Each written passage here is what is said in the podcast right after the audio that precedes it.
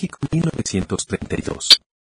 Pascual Ortiz Rubio se encontraba como presidente de la República, se estrenaba la película, Santa, considerada la primera película del cine sonoro de México con sonido perfectamente sincrónico a la imagen, protagonizada por Lupita Tobar y Carlos Orellana.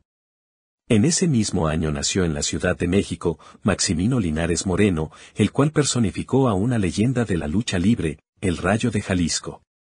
Don Maximino Linares debutó en febrero de 1950 con el nombre de Mr. Misterio, posteriormente en la Ciudad de México debutó bajo el nombre de Águila Negra. Para 1954, se presenta en Torreón, luego de haber afinado sus conocimientos bajo tutela de su propio hermano también luchador, Tony Sugar, enfrentando a Ricardo Chávez y utilizando el nombre de Dr. Curtis. Para 1957, Maximino viajó a Guadalajara, utilizando el nombre de Tony Curtis, tres años más tarde, en el año de 1960, fue bautizado en Aguascalientes como El Rayo y finalmente, en 1961 en Ciudad Juárez, utilizó el nombre que lo catapultó a la fama y posteriormente lo inmortalizaría como leyenda. El Rayo de Jalisco.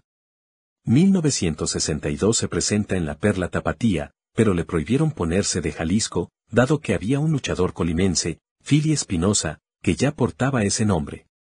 Finalmente Philly le accede el nombre y el nuevo Rayo de Jalisco debutó en ese mismo año en la Coliseo Tapatía frente al enfermero.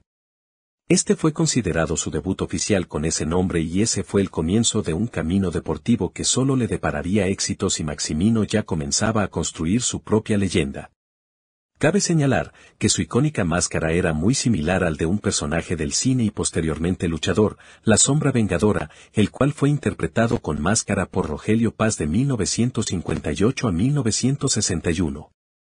Ahora con su nuevo personaje comenzó a cosechar triunfos, el primero de ellos fue el Campeonato Welter y Campeonato Medio de Occidente, siendo 1963 el año de su consagración, ya que sucesivamente obtuvo una serie de triunfos muy sonados, la cabellera de Chino Cho, además de que en su camino se le atravesó un enmascarado negro que a toda costa quiso destapar al percusor si no es que el inventor del tope en reversa, este contrincante duro se hace llamar la bestia, quien vio caer su tapa ante él hombre de la máscara con un rayo enfrente.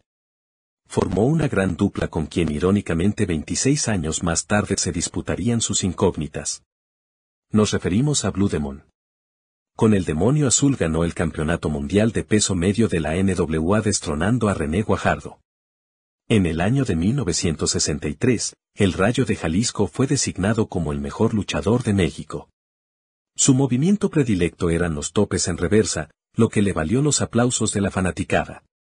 Debido a su popularidad el Rayo de Jalisco incursionó en el cine, una de esas cintas fue Los Campeones Justicieros, compartiendo créditos con Mil Máscaras, en su filmografía se encuentran también, Super Sam el Invencible, El Robo de las Momias de Guanajuato, Vuelven los Campeones Justicieros y El Triunfo de los Campeones Justicieros.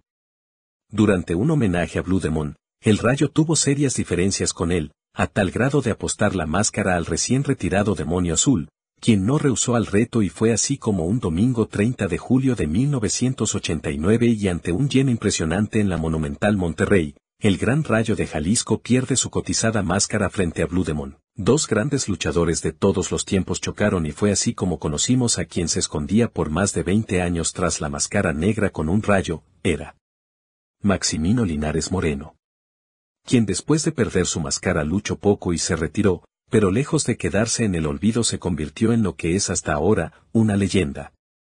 Su última lucha fue en Guadalajara, el 27 de diciembre del año 1992 acompañado de Rayo de Jalisco Jr. Mil máscaras y dos caras contra Bestia Salvaje, Killer, Satánico, Villano Tercero. Después de ese encuentro, Maximino Linares se retiró de los cuadriláteros. Sin embargo, siguió asistiendo a las arenas para apoyar a su hijo, el Rayo de Jalisco Jr., en cada uno de sus encuentros. Por ejemplo, en el Máscara contra Máscara del Rayo de Jalisco y Cien Caras. Cabe señalar que en el año 2014 el Rayo de Jalisco fue inducido al Salón de la Fama de la empresa AAA por su carrera luchística. Desgraciadamente, el 19 de julio de 2018 falleció Maximino Linares a la edad de 85 años.